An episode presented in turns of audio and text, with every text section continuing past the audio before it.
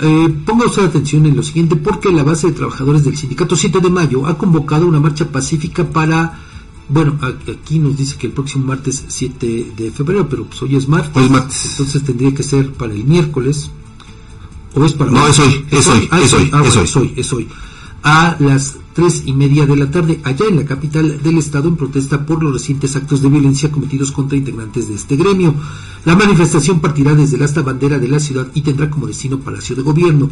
Entre los reclamos que se harán durante la marcha destacan el alto a la imposición de representantes en la organización sindical, así como la exigencia de respeto a las decisiones tomadas por las mayorías. Esta convocatoria se produce después que en días pasados se registraran agresiones y actos vandálicos contra domicilios y propiedades de dirigentes del sindicato 7 de mayo en un contexto de disputa interna por el control de la organización.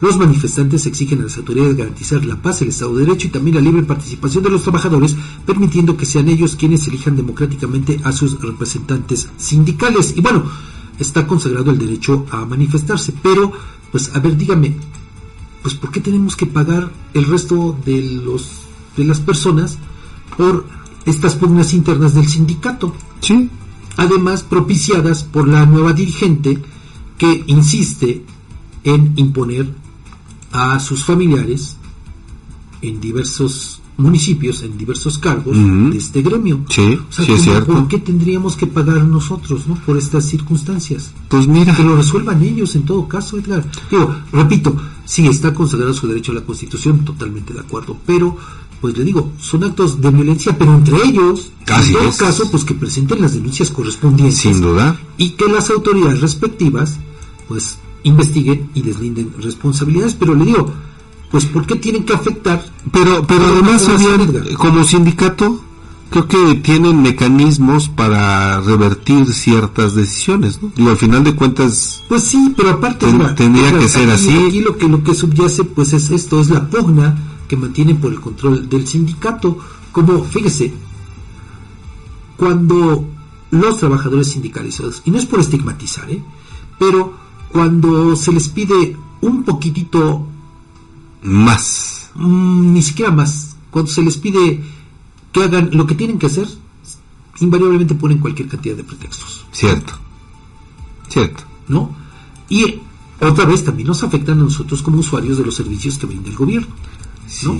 Total, bueno, lo veíamos a propósito de este de esta medida que tomó la Secretaría del Medio de Transporte y Movilidad. De movilidad y transporte, ¿no? claro. Sí, sí, sí, sí. de dejar paralizadas prácticamente las oficinas de la dependencia con motivo de las vacaciones de los trabajadores. Digo, está bien, tiene su derecho, pero le digo, en muchas ocasiones, usted que ha ido a alguna dependencia y tiene la necesidad de hacer algún trámite, por alguna circunstancia, pues llega a veces hasta una hora antes de que sea su hora de salida y ya no la atiende. Así es. O, eh, bueno, aparte de todos los privilegios que tienen, pero para eso sí no hacen marchas, ¿verdad? Para eso sí no hay protestas. Pero vea, cómo incluso en sus horarios de trabajo hay afectaciones. Y ahora, si es que lo hacen obviamente después de su horario de trabajo, también habrá alguna afectación. Habrá afectación. Entonces tome usted en cuenta si pues tiene pensado ir a la y, capital del y- estado. y se mezcla o se junta con también estos cierres de calles a propósito de las camadas Ah, de no, huevos sí, que ya, ya, ya, ni, ni lo ya están haciendo sus presentaciones. Vamos a decir para que se te quite el mal sabor de boca. Regresamos.